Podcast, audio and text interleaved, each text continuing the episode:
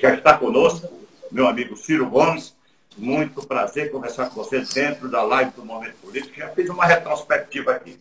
Deputado estadual, prefeito de Fortaleza, governador do Ceará, ministro da Integração Nacional, ministro da Fazenda do governo de Itamar Franco, o homem que mudou a política econômica do país, deputado federal e agora também escritor, né?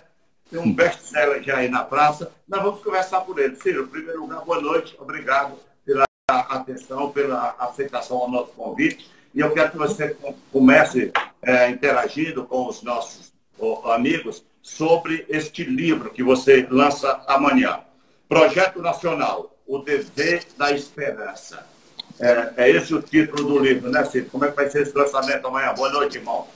Boa noite, irmão. Carlos Silva, um forte abraço a você e sabendo que abraço a você, abraço a toda a gente querida do Ceará, mas tem muita gente ligada no Brasil inteiro, graças à qualidade de excelente profissional de imprensa que você, apesar de muito jovem ainda, não está nem no grupo de risco da Covid, mas já granjeou um prestígio, um respeito muito grande.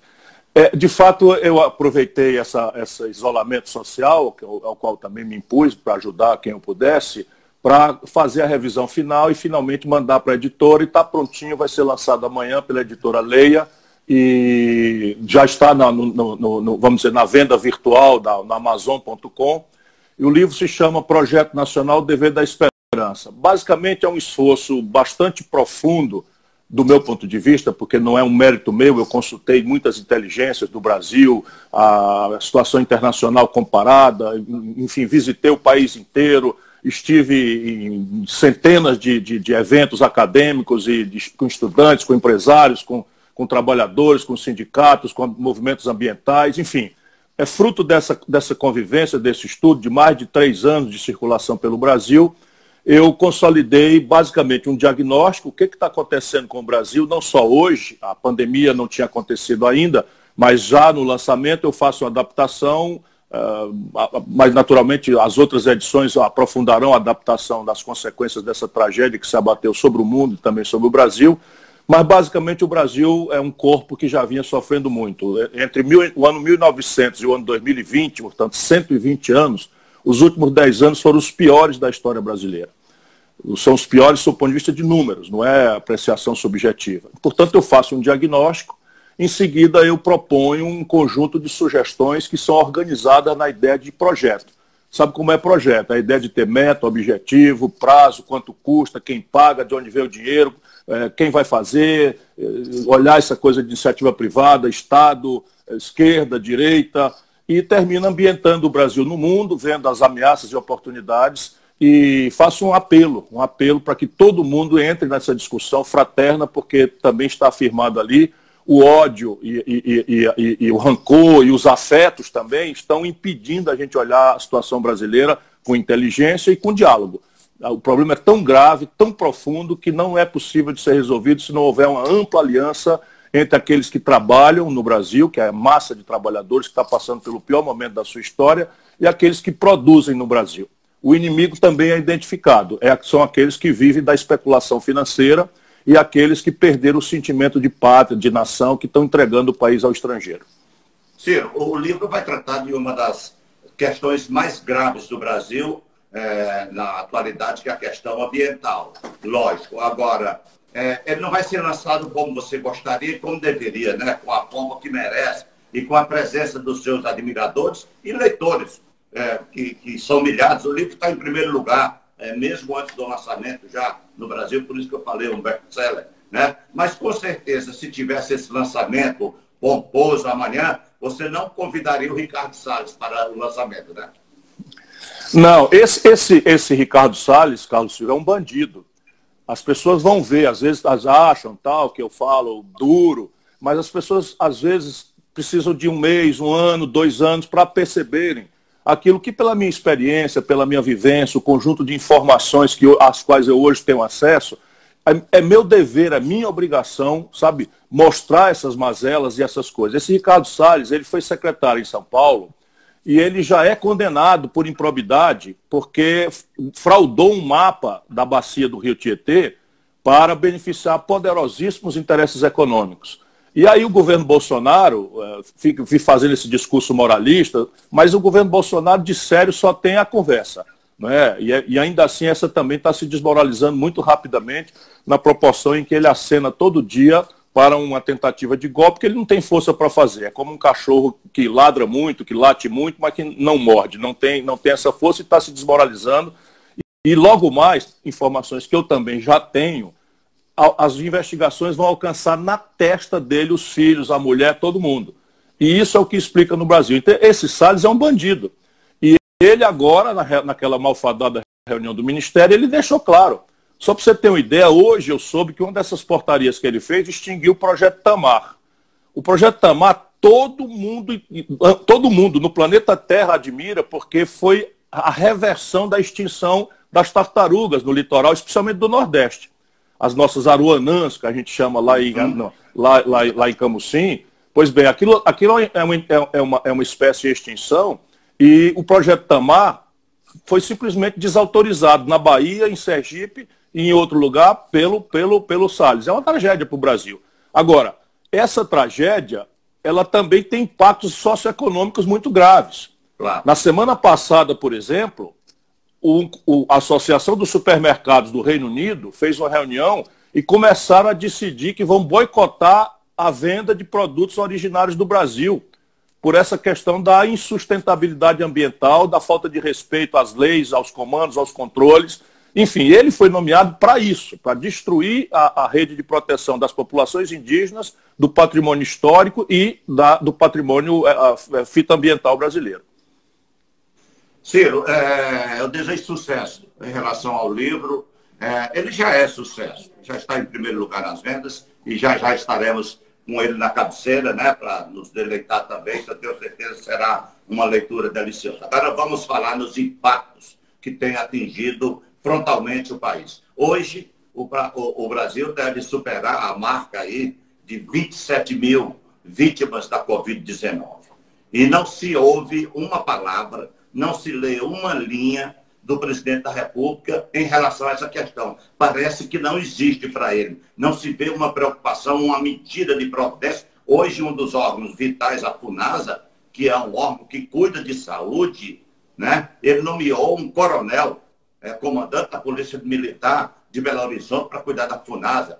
Quer dizer, ele não, não está nem aí, parece-me, é, para a questão é, da saúde do povo brasileiro. Nós podemos dizer, classificar, que nós temos um governo genocida? Nós já fizemos, nós do PDT, fizemos uma representação a entidades internacionais, entre elas o Tribunal Penal de Haia, denunciando o caráter genocida da, da, da orientação do governo Bolsonaro e da atitude pessoal dele. E, e, e o que você está dizendo é uma coisa muito, muito grave, porque se você perceber, Carlos, com, nós daqui para segunda-feira vamos ter 30 mil brasileiros mortos. O Brasil já virou, sob o ponto de vista de contágio diário, o epicentro da pandemia no mundo inteiro por todos os erros graves que o Bolsonaro tem cometido, pela irresponsabilidade, pela absoluta incapacidade de entender sequer as características do, do, do, dessa pandemia e nem ter a humildade de olhar o mundo. Para o bem e para o mal, a gente já podia ter olhado para o mundo e ver o desastre. E aí o exemplo da China, onde começou, onde morreram, é muita gente, mas morreram menos de 6 mil pessoas. E num país que tem 1 bilhão e 600 mil o exemplo da Coreia do Sul, o exemplo da, da, da, da, da Nova Zelândia, não é? que são países que saíram, fizeram o, o lockdown na primeira hora, indenizaram as famílias, indenizaram as empresas para fazer a coisa e brevemente estão saindo para a normalidade. Não, ele preferiu de novo se orientar pelo, pelo, pelo presidente dos Estados Unidos, que lá também tomou a mesma atitude. Só que lá nos Estados Unidos as estruturas científicas são muito poderosas. Né? E, o, e o Trump faz três meses, dois meses e meio, já mudou de linha, já mudou de orientação, mas a tragédia da vacilação na hora J já faz com que os americanos já tenham 100 mil pessoas mortas, que é a soma de todas as guerras que os americanos se envolveram da Segunda Guerra Mundial para cá. Só para você ver o tamanho da tragédia de você ter um governante desorientado ou picareta, é, como é o caso do Bolsonaro. Não é? E no segundo plano, o que é que faz o Bolsonaro? Aí é mais grave ainda. O Bolsonaro não percebe o impacto econômico que não é governador nem, nem, nem, isolamento social que provoca. Isso é um fenômeno mundial, porque as pessoas naturalmente estão vendo pela televisão a tragédia e elas se retraem. Então você imagina, o turismo, precisava alguma autoridade dizer parou o turismo? Não precisava, o turismo parou imediatamente porque as pessoas viram. Então o efeito econômico, para quem tem planejamento, é um, é um efeito econômico certo.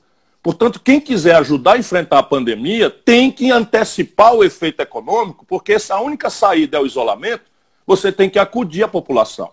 E o Brasil já tinha 100 milhões de pessoas vivendo na informalidade, o desemprego aberto, como autônomo, e com a renda média de 413 reais antes da pandemia. Pois bem, até hoje nós estamos conversando aqui, sexta-feira, não é dia 29 de março, até hoje o crédito para as micro pequenas empresas. Pois é, até hoje o Bolsonaro não regulamentou o projeto, que é, saiu um projeto bom, que é o empréstimo com oito meses de carência, 36 meses para pagar e juro, real zero, não é? permitindo que as pessoas acesse até 20%, 30% do seu faturamento, que é o que a gente precisa para atravessar dois, três meses, não é? se a gente tivesse a condição cidadã de ter um governo orientando para a gente fazer o isolamento. Hoje, no Ceará, já dá para a gente mostrar isso. Muita gente não quis compreender, muita gente quis fazer politicagem, denunciando, mas nós corremos na frente, fizemos aquilo orientado por cientistas, e o Ceará é o primeiro estado do Brasil onde a velocidade de contaminação desceu de um por um que, que quer dizer isso? Se eu tenho um contaminado contaminando três, como está acontecendo no Brasil, que é a pior velocidade do mundo, a pandemia vai crescer, porque um contamina três, três contamina nove, nove contamina 27, e assim vai. Não é? No Ceará, nós já temos menos de um, ou seja, nós precisamos agora de dois contaminados, daqui a pouco, para contaminar um.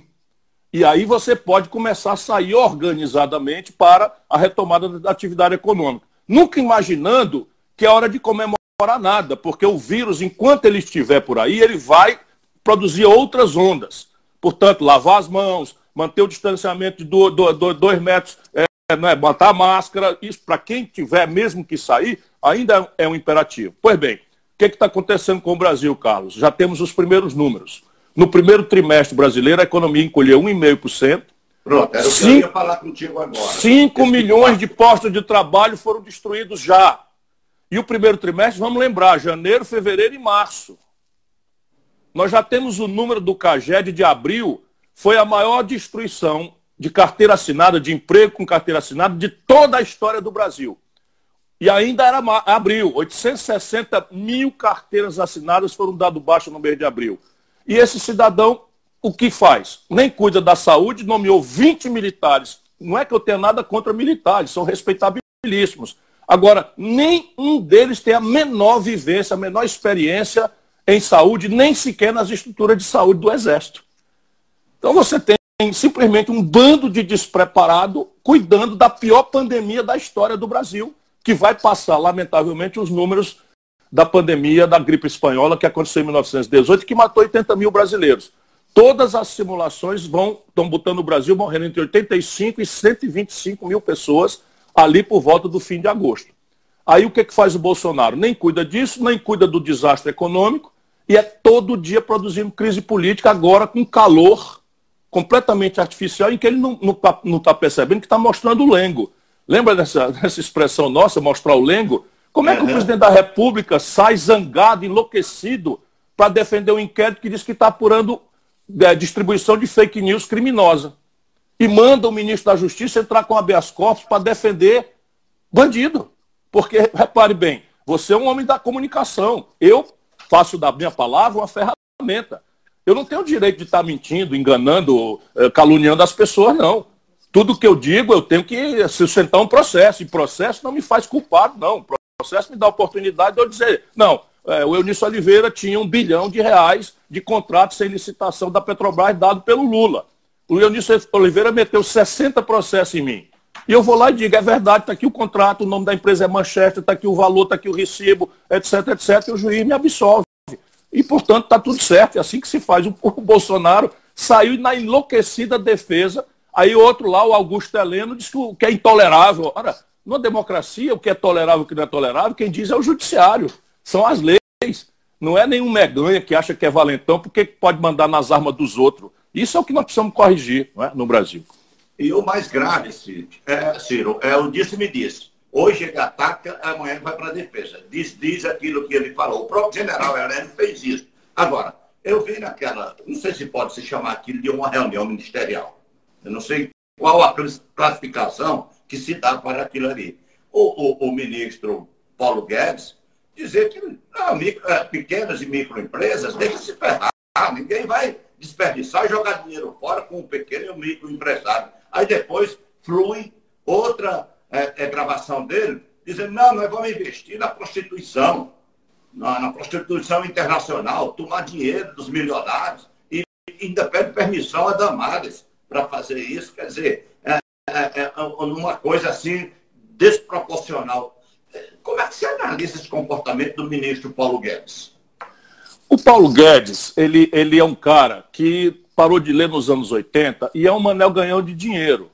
O Paulo Guedes não sabe nada do Brasil, não compreende o Brasil, não conhece o Brasil, nem sequer a economia brasileira o Paulo Guedes conhece, porque ele saiu da universidade e entrou nesse mundo de manel ganhão de especulação financeira, que fora do Brasil, parte das atividades dele seriam criminosas, mas no Brasil as leis existem para proteger esse lado corrupto da, da, da, vida brasileira debaixo de lei. Então, a corrupção legalizada, que é a especulação financeira.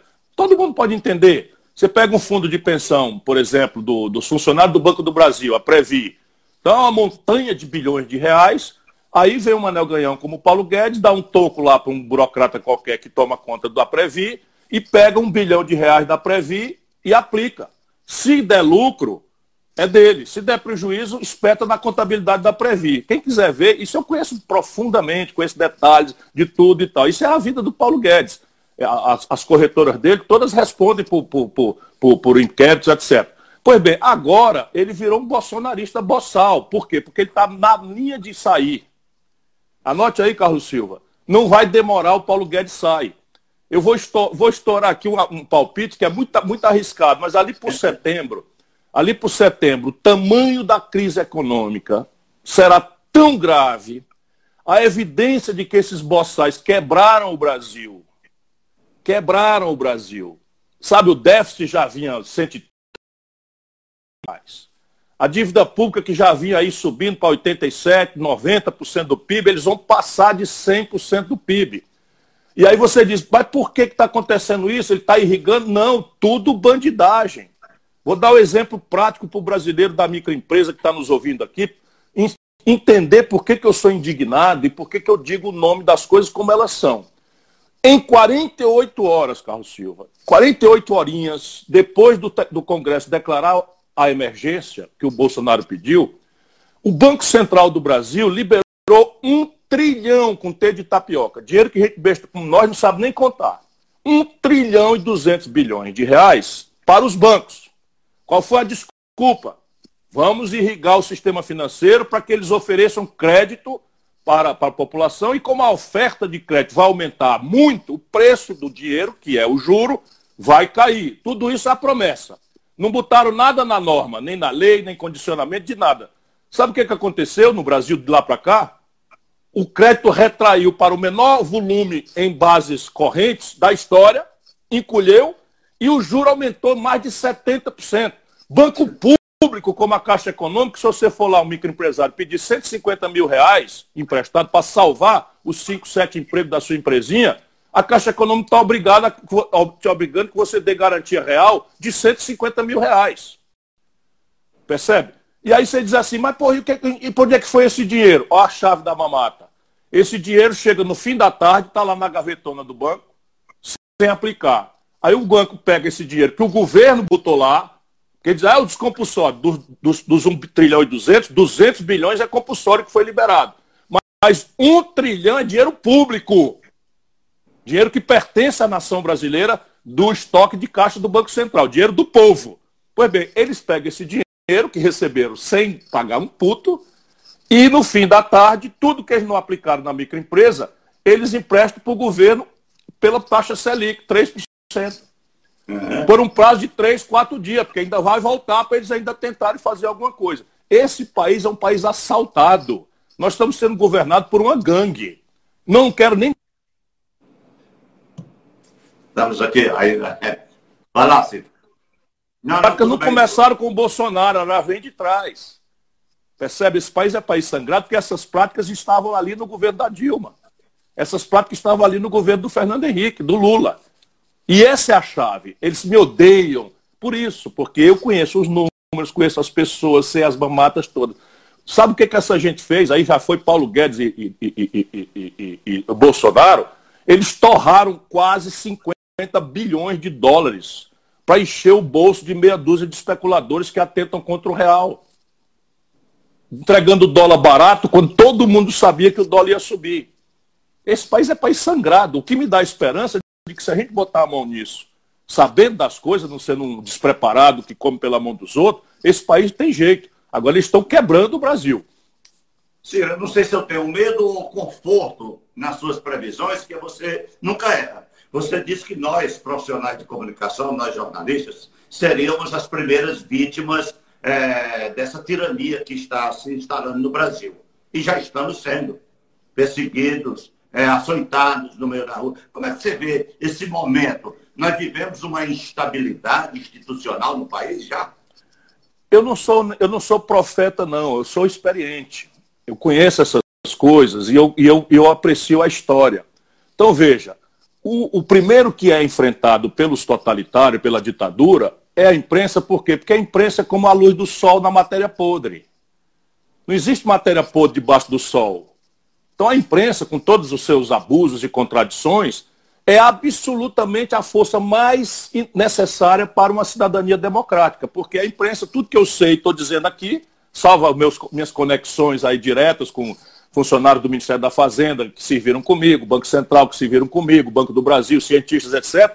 Eu, eu tomo notícia pela imprensa internacional, pela imprensa brasileira, e aquilo, a imprensa tem que ser enfrentada, calada pelos ditadores, porque ela é a luz do sol na matéria podre. E nenhum ditador quer o poder para outra coisa que não seja fazer o que quer e bem entende, inclusive roubar, sem que ninguém denuncie. E aí o Bolsonaro ia fazer isso mais cedo ou mais tarde, porque parte da grande imprensa do sul do Brasil, do sudeste brasileiro, produziu o ambiente de ódio aonde o Bolsonaro surgiu. E eu cansei, essa frase eu disse para Vera Magalhães. A Vera Magalhães botando defeito, porque o Cid enfrentou lá os amotinados bolsonaristas aí em Sobral, tudo armado, aterrorizando a nossa cidade, com uma reta escavadeira. Ora, claro que se o Cid pudesse, tivesse tido tempo de fazer uma reunião, ouvir os conselheiros, ele talvez devesse levar uma metralhadora. Porque a gente não enfrenta bandido armado com flores, não. Isso aí, infelizmente, o Brasil vai ter que aprender, porque, infelizmente, essas coisas vão acontecer outras vezes. O Bolsonaro montou uma milícia. Esse vagabundo que, que o Bolsonaro nomeou aqui no Ceará para a CGU, que é a Controladoria Geral da União, que fraudou esse pseudo-escândalo contra a Prefeitura de Fortaleza e se ferrou, porque aqui a gente se garante, aqui essa gente é séria mesmo, e eles pensam que, são, que nós somos como eles, esse vagabundo é um, é um, é um, é um militar reformado, que é a tal milícia que o Bolsonaro está fazendo, aparelhando as instituições para transformá-las em ferramenta de coerção, de coação e, e, e de, de, de impunidade para os amigos dele e de perseguição de adversário. Aqui ele vai encontrar o pior pesadelo. Mas não se preocupe que vocês não estão sós. Tem muitos brasileiros que estamos entendendo esse, esse avanço, mas se protejam, porque essas coisas, até a gente conseguir, pela democracia, punir o Bolsonaro pelos crimes que ele está cometendo, haverá cadáveres no Brasil. Infelizmente, o presidente da República é um canalha que está insuflando ódio, estimulando as agressividades dessa gente que o cerca de forma pouco, pouco consciente, está juntando os doidos de toda modalidade ao redor dessas aspirações dele e a gente vê isso todo dia. E isso, infelizmente, vai, vai gerar cadáveres no Brasil. Ciro, essa questão das fake news. Tá? É, o presidente um dia condena é, as fake news, porque era o instrumento que ele tinha, o próprio é, é Procurador-Geral da República, que está virando uma espécie de advogado também, não só o ministro da Justiça, mas o Procurador da República também, foi a favor da, da investigação, da apuração das fakes, agora já é, é contrário, quer arquivar. Você acha que essas fake news já mostraram tudo que tinha que mostrar, esse processo Não. de investigação, ou tem mais, tem mais carne estragada por debaixo desse angu? Meu irmão, o que o Brasil vai saber, eu já tenho algumas pistas. O ministro Alexandre de Moraes e a estrutura de investigação que ele está presidindo neste inquérito já tem as informações todas é coisa de fazer arrepiar um frade de barro. Sabe, o, o frei lá do Itapajé, lá, que é de pedra, vai, vai se arrupiar todo, porque é, é, mas é um negócio de doido, é dinheiro de fora, de empresas estrangeiras, é orientação estrangeira, é o filho do Bolsonaro orientando pessoalmente esse Carlos Bolsonaro e esse Eduardo Bolsonaro. As conexões com as milícias vêm, mas vem tudo. Portanto, agora o que está acontecendo? Eles estão construindo as provas, porque a população da Polícia Federal que estão tentando fazer, eles estão humilhando esse, esse Procurador-Geral da República. Porque o cara ir lá, sendo investigado, visitar o investigador em público, sem avisar, sem marcar hora, depois pedir, falar. No... Pedir aí. Depois falar numa, numa, numa live que o homem vai ser o terceiro se tiver vaga do Supremo. Ele não tem preparo nenhum, ele está humilhando o Aras. E essa humilhação vai acabar surpreendendo ele. Porque há um limite para a indignidade e o Aras está tá sendo testado. O Aras não é sozinho. A Procuradoria-Geral da República tem um nome para zelar. Não é? Ninguém vai querer voltar a, a, ao tempo de vergonha do dos engavetadores gerais da República e tal, que a gente se lembra aí na época do Brindeiro, não é, no Fernando Henrique Cardoso. O Brasil não é mais a mesma coisa. Portanto, a, a, a atitude do Bolsonaro ela está humilhando as instituições. E essas instituições vão reagir. Pode acreditar nisso que eu estou lhe dizendo, vão reagir. Essa, essa promessa dele de uma vaga, uma terceira vaga no Supremo para o Aras, não é cooptação, não, é uma maneira de, de, de, de, é. de induzir o cara a advogar em benefício do governo. Não. A mesma coisa que ele fez com o Moro. O Moro caiu Sem dúvida. ponto aí. E, Isso é mal. crime. O nome disso é corrupção ativa. Porque a corrupção ativa é um artigo do Código Penal que, que, que atribui pena de cadeia né, de até três anos, podendo começar com três anos, a pena não estou lembrando aqui direito qual é, mas é pena alta, para quem oferece é, é, é, é, vantagem ilícita. Né? Portanto, quando ele diz para o Moro, e o Moro aceita, os dois praticaram, um corrupção ativa, o outro corrupção passiva. E ele agora em público fez isso. Ele tira a autoridade moral do Aras e o equilíbrio. Porque as pessoas agora, tudo que o Aras entendendo como bom profissional do direito que ele é, né? Eu, eu, o Cid, na época da votação lá, perguntou, disse, não, vamos votar a favor, o cara tem os títulos, é qualificado e tal, e o Cid votou a favor da nomeação dele. E ele agora está sob observação. Então o que, é que ele vai dizer? O presidente da República vai na Procuradoria, aquilo não é, não é, não é correto eticamente, dá um sinal muito ruim e muito humilhante para ele, Aras. E Verdade. depois o ato contínuo oferece uma vaga no Supremo, quer dizer, se amanhã ele der um parecer na, num, num procedimento que, mesmo sendo objeto da sua consciência de formação jurídica, mas que aproveite ao presidente da República, todos nós estaremos licitamente suspeitando de que ele foi tocado por essa promessa que é promessa de vantagem devida. O, o Moro é um mal necessário ao país hoje, em virtude da exigência que ele teve da publicização do, do vídeo da reunião, graças a essa publicidade, a, a decisão do Supremo, do ministro Celso de Mello, o Brasil tomou conhecimento de muita podridão, de muitos fatos escabrosos que nós, cidadãos brasileiros, não tínhamos tomado conhecimento. Por isso eu pergunto, o Moro, que há contestações, eu mesmo tenho reservas ao comportamento dele, você faz críticas a ele, mas hoje ele é um mal necessário ao país? Não acho, não. Eu acho que a gente, ao invés de atribuir virtudes e defeitos subjetivamente, a gente deve se ater aos fatos e, descrevendo os fatos, apostar na inteligência do povo. Veja bem, você e eu gostamos do, do bom futebol. Né? Para o lado da boa política, nós do, gostamos do bom futebol. Eu ainda tenho a minha carteirinha da PCDEC aqui com, com muito. Comentarista dos bons, né? Comentarista, sim, comentarista da, da, do Scratch de Ouro do Rádio, time que nunca perdeu, lá da Rádio Educadora do Nordeste, Sobral.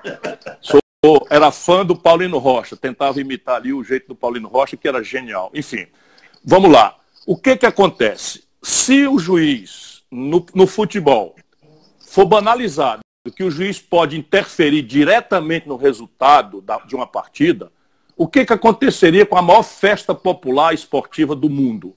O futebol. Acabaria. Acabaria. Né? Acabaria porque, não, para, qual, qual vai ser o resultado? Não, esse juiz aí faz parte da torcida do Guarani de Sobral. O Guarani de Sobral, se perder para o Ceará, vai o juiz dar um jeito. Acabou, se não tem mais futebol.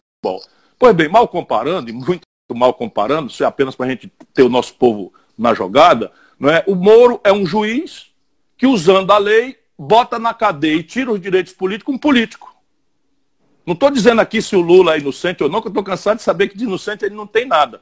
Mas vamos voltar ao raciocínio. O Moro bota um político na cadeia e no, no dia seguinte outro, outro político ganha a eleição porque aquele político está fora da, do jogo e ele aceita ser ministro desse político e ainda tem uma promessa pública feita entre os dois turnos de ser ministro do Supremo Tribunal Federal. Isso está direito? Isso é uma lesão ética absolutamente. Não tem, não tem, não tem sabe, é, banha de porco que conserte.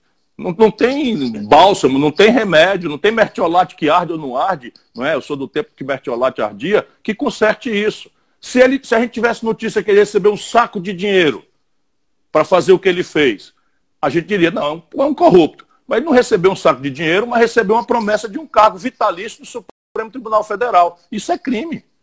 Porque isso é uma vantagem devida que ele recebeu, uma promessa de vantagem devida, e isso tira completamente a base da crença que nós, eu durante muito tempo inclusive, tínhamos nele. De um jovem juiz independente que tinha resolvido ir na contramão da impunidade e punir os grandões, os poderosos do Brasil. Eu também torci muito, defendi muito. Ora, pudera. Eu, eu, eu sou processado pelo Eunício Oliveira, sou processado pelo Michel Temer, fui, né? era processado pelo Eduardo Cunha, tudo porque eu denunciei ladroeira. E eu aqui, né, na planície, e os cabos mandando no país, o Lula bota um na vice-presidência da República, bota o outro na primeira, na, no, no presidente do Senado, bota o outro, bota o outro na, na presidência da Câmara.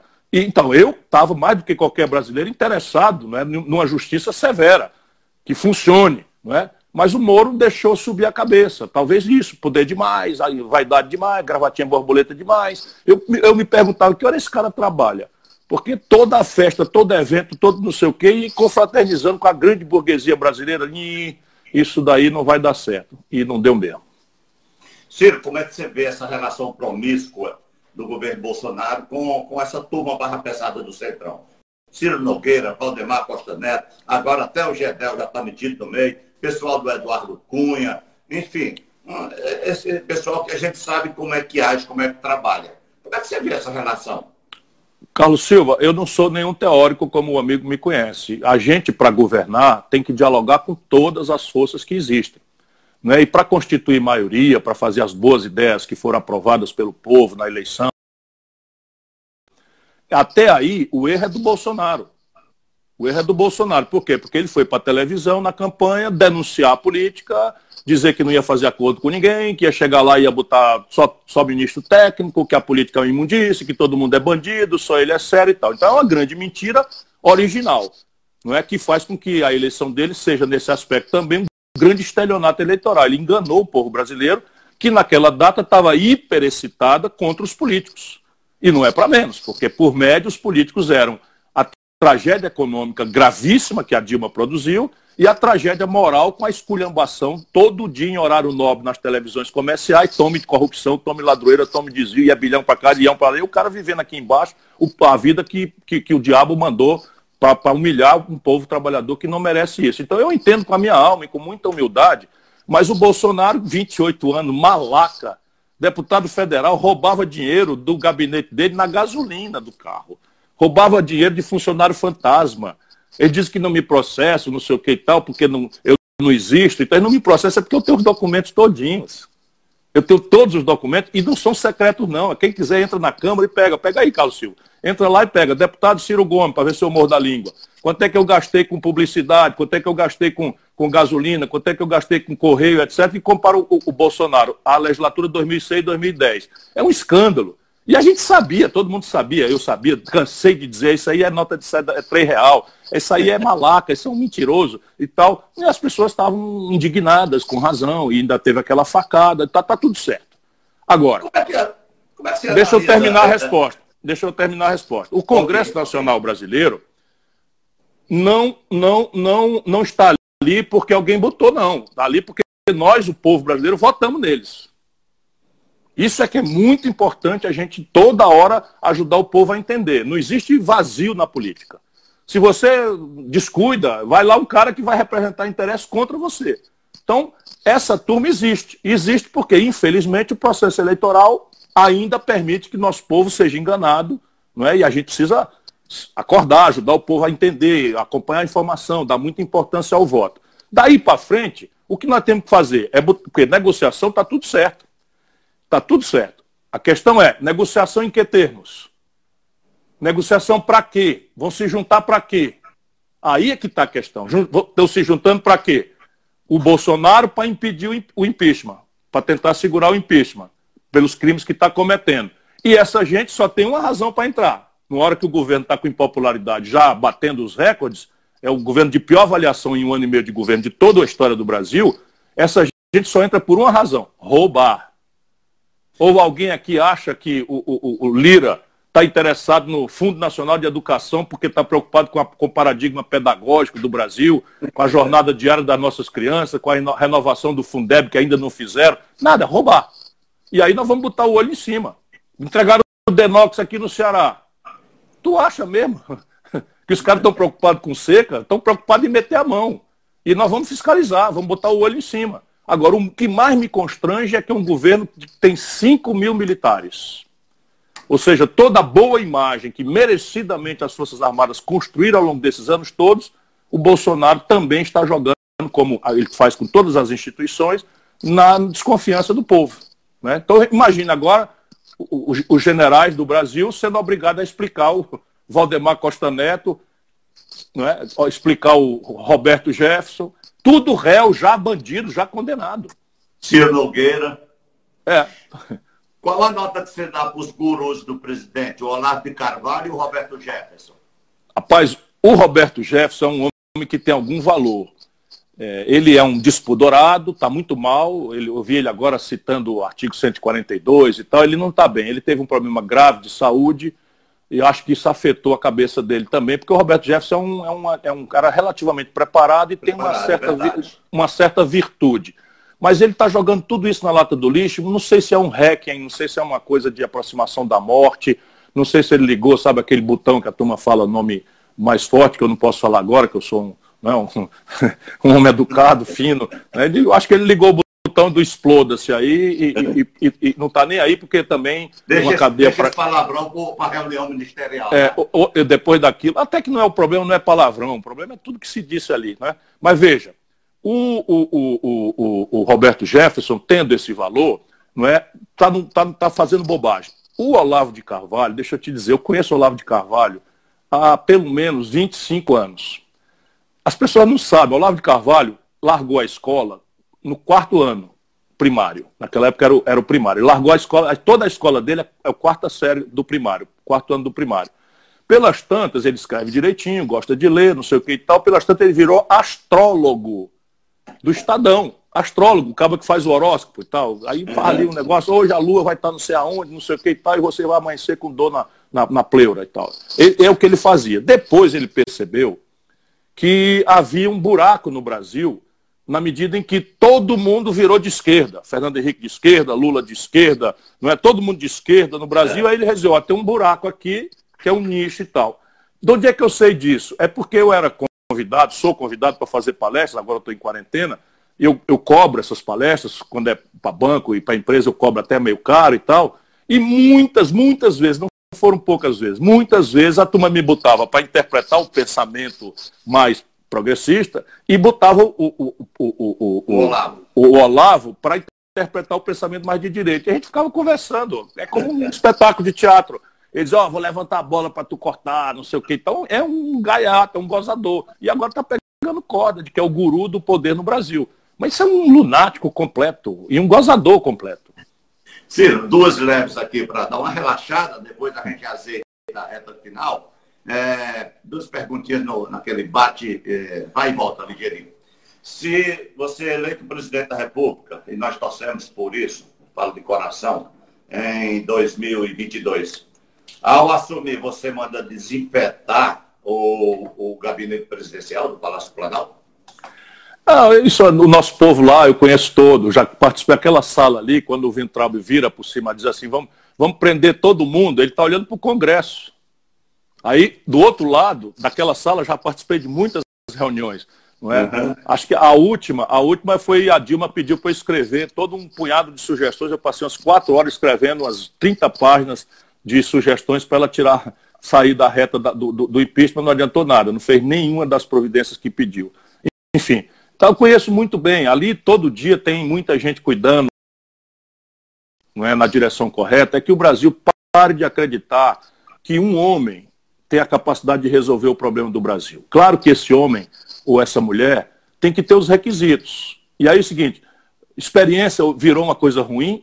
Eu, por exemplo, adoro um malabarista. Então você chega numa esquina de Fortaleza, ali na Santos Dumont com o Vigílio Tavra, tem lá um menininho que joga umas, uns malabar para cima com fogo, vai por cima, rebola pelas costas e não sei o que, e tal, o outro sobe nas costas dele. Eu acho aquilo espetacular. Eu, se eu passar uns seis meses treinando, eu vou me queimar todinho e não consigo fazer. Ok, eu admiro profundamente. Mas se o Gael, meu filho, tiver um apendicite, eu não vou levar para eles operarem. É isso um pouco que eu quero dizer. A gente tem que levar para a direção do país, do Estado, da coisa, gente que tenha preparo, que conheça, que, que, que tenha vivência, que já tenha manejado as contradições, etc. E o Brasil, zangado, com razão, com a velha política, pegou, jogou a, a banheira fora com o menino dentro. Né? Com o, o neném, o borrego dentro da, da, da, da banheira, acaba, vamos limpar isso aqui. Aí joga, joga água fora e vai o menino dentro.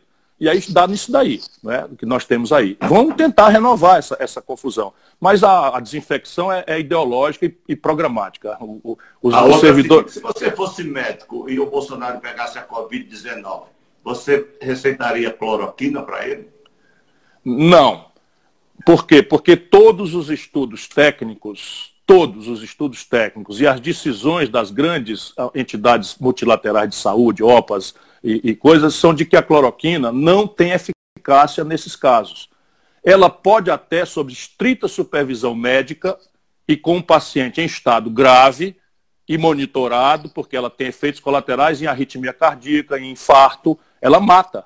E, é, e em nenhuma hipótese, aproveitando sua pergunta, em nenhuma hipótese fazer o que o Bolsonaro produziu no Brasil, as pessoas se automedicando. Então, a, a, a, cloroquina eu conheço de muitos anos, porque eu ando muito na Amazônia e ela é o remédio que usa para malária. Verdade. Então o Leônidas, o Leônidas, meu amigo, deputado federal que eu voto tá e tal, Leônidas já tomou cloroquina, porque pegou umas quatro malárias trabalhando lá pela Amazônia. Enfim, mas o médico acompanha, vê isso aí. A minha mãe tinha artrite reumatoide, é remédio a cloroquina. Né? As pessoas têm lupus, que é uma doença autoimune, usa cloroquina. Portanto, não é um veneno em si mas ela não é eficaz para a Covid, não tem remédio para a Covid até o presente momento, e os efeitos colaterais dela são absolutamente mortais. Portanto, em linha com a técnica, com os protocolos, etc., etc., eu não receitaria nem para o meu pior inimigo. Ciro, é, estão conosco os profissionais de comunicação lá do Cariri, o Moisés Gulim, o Tassiano um abraço, Moisés. Francisco Fabiano, o Natanael Tassiano, Francisco. Ligados o presidente da Câmara um abração para todos. O presidente da nossa Câmara Municipal, Antônio Henrique, vereador Antônio Henrique. O Pense sábio, numa joia. Pense numa, num garoto de ouro, esse nosso presidente Antônio Henrique. O Sávio Bugel, empresário de Russas, pré-candidato do Sávio, um abraço. Da Prefeitura Sim. também. A Val Azevedo também, lá em Russas, com o Ricardo Stoselli. Enfim, o Brasil todo está com a gente. Não dá para falar em todos, porque é, tomaríamos o, o, o nosso tempo todinho. Um, um minutinho de saudosismo e gratidão. É, este ano, em mil, é, de 2020, no dia 1 de novembro, o Momento Político completa 30 anos ininterruptamente no ar. Ele foi lançado no dia 1 de novembro de 1990 e você não lembra, porque são muitos os afazeres, mas você tinha deixado a Prefeitura de Fortaleza para concorrer ao governo do Estado, estava praticamente eleito, como foi, com, concorrendo com o Paulo Lustosa, e você foi o orador oficial do lançamento do Momento Político, num coquetel no Sindicato dos Jornalistas Profissionais do Estado do Ceará, convidado que foi por mim, pelo Francisco Bezerro Bezerrinho Messias Pontes, fomos nós três que lançamos o Momento Político, e dali nasceu essa amizade e a gratidão que eu tenho até hoje por você sempre nos tratar com muito respeito e com muita atenção. Eu só lhe você desejo merece. muito sucesso e muita felicidade. Você merece pelo bem que você faz ao povo do Ceará. Você é uma pessoa que a vida inteira perseguiu a melhor informação, abriu o seu microfone para todas as correntes de opinião, faz um jornalismo com a sua simplicidade de alta qualidade. Ciro, me diga uma coisa. É, o, o filho do presidente, o deputado Eduardo Bolsonaro, falou claramente que estamos na iminência de um golpe no Brasil. No outro dia, o general Mourão vem e diz que não tem a menor possibilidade, e até ironiza, diz que ele nem sequer serviu o exército. Você acredita mais no Eduardo Bolsonaro ou na sinceridade do Mourão? Ele estaria falando a verdade, o vice-presidente? O, o, Mourão está falando a verdade. Menos porque talvez ele esteja na linha de sucessão, ele é que assumirá o Brasil se a democracia conseguir punir o Bolsonaro pelos crimes de responsabilidade que está cometendo contra a saúde do povo, não é, contra a autonomia do, dos estados e pela obstrução da justiça e, e atentar contra o regular funcionamento das instituições da República. São esses quatro crimes de responsabilidade da petição que nós assinamos e que será o caminho por onde o Brasil democrático vai punir o Bolsonaro e tentar restaurar a coisa. Então, o Mourão é, é quem toma posse na vice, e nessa circunstância ele terá tido a ocasião de ver a necessidade de zerar esse jogo, botar a bola no centro de campo de novo e chamar aí um entendimento para tirar o resto do mandato dele, e, enfim. Isso agora, por que, que não vai ter golpe no Brasil? Não quer dizer que o Bolsonaro não queira. O Bolsonaro quer. O Bolsonaro está como aquela fera coada no canto, que só tem um jeito, é sair do canto para cima daquilo que vai matá-lo. Que é o que o Bolsonaro está fazendo. É um cachorro hidrófobo, não é? que está acuado, e, e, e, assim, e essa condição é a criminalização dos filhos. Que vem o Ministério Público do Rio de Janeiro está terminando a, as últimas providências para indiciar o, o, o, o, Carlos, o, Flávio Bolsonaro por coisas muito graves, não é só desvio de dinheiro, e parte desse dinheiro desviado está na conta da primeira-dama, da mulher do Bolsonaro. Não é? Mas ele tá, agora está evidenciadas as conexões com a milícia.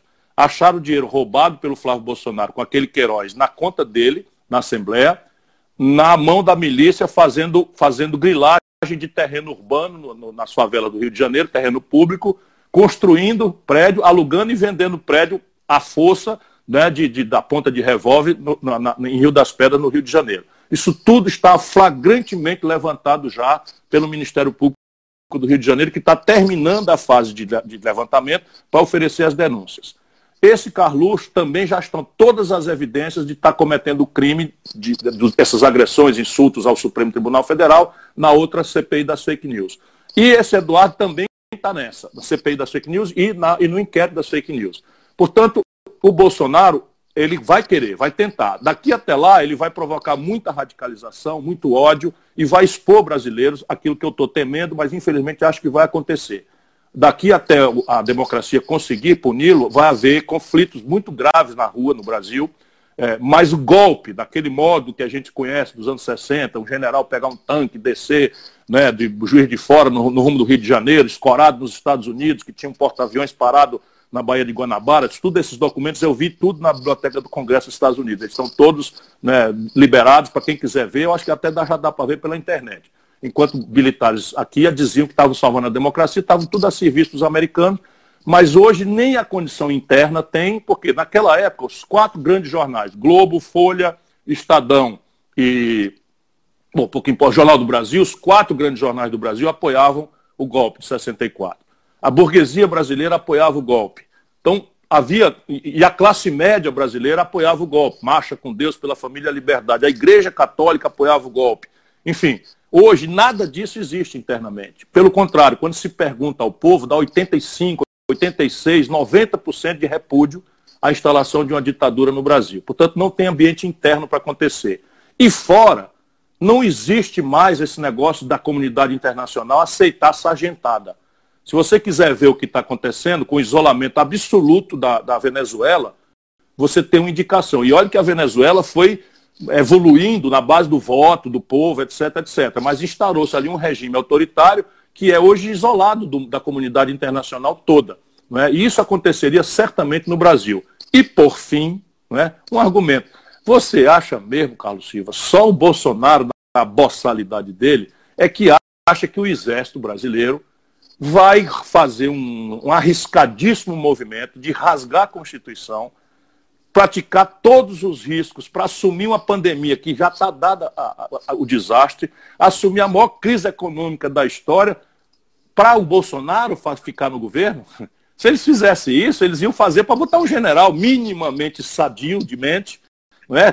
para não ter que ficar explicando, botar um boçal enrolado até o gogó com a família toda em, em esculhambação. Então, veja bem, só na, na cabeça maluca do Bolsonaro é que um golpe desse aconteceria. O deputado Sérgio Aguiar, nosso amigo Sérgio Aguiar, e a doutora... abraço, Serginho. Peloso, né, estão ligados aqui com a gente. Eu perguntei em relação a essa questão das fake news. Foi padrinho de casamento desse casal querido.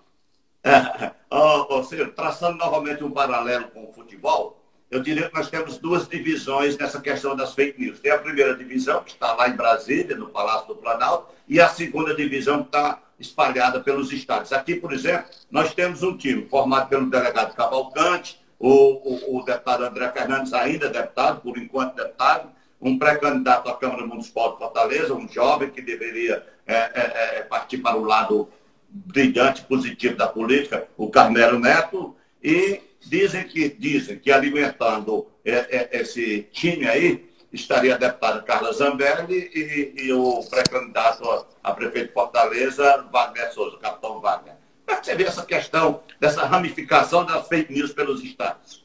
Rapaz, tu puxou uma feira de merda agora que chega fedeu aqui. Vou comentar não. Aqui, aqui no Ceará, eu não sou um analista, aqui eu sou um operador, né? E vamos lá, vamos encarar, vamos ver. Na, na primeira que eles tentaram, que foi esse motim, eles viram o que aconteceu. Até agora estão coçando aí a, a, a cara de, da, da trolha que levaram, e é assim que vai ser, Carlos. Aqui no Ceará, o governador Camilo Santos, o estado do Brasil que a taxa de infecção caiu. Aqui, apesar da gente ter brigado com o Bolsonaro, nós quisemos proibir os voos que traziam turistas infectados dos Estados Unidos, o Bolsonaro derrubou a providência do Camilo na justiça, apesar de toda a sabotagem, nós somos o estado que mais testa no Brasil. Sobral, Sobral, tem mais, te, tem mais gente testada do que seis estados do, do Brasil. Verdade. Graças, graças à operação conjunta do Roberto Cláudio, não é? Aí, ah, o Roberto vai fazer uma coisa, esses canalhas só bota o defeito. Isso aí é a flor do lodo, eles vivem da tragédia, da desgraça e tal. Mas aqui eu não vou comentar porque eles vivem de aparecer, porque eu, no passado, é, eu sou muito espontâneo, eu identificava agora. Agora, para mim, isso aí que você disse mesmo, uma feira de merda, chega, chega, chega subiu aqui o, o bafo.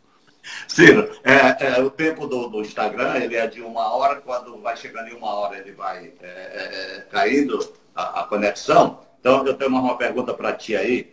Você diz o que milhões de brasileiros gostariam de dizer, com clareza, com altivez e com muita coragem.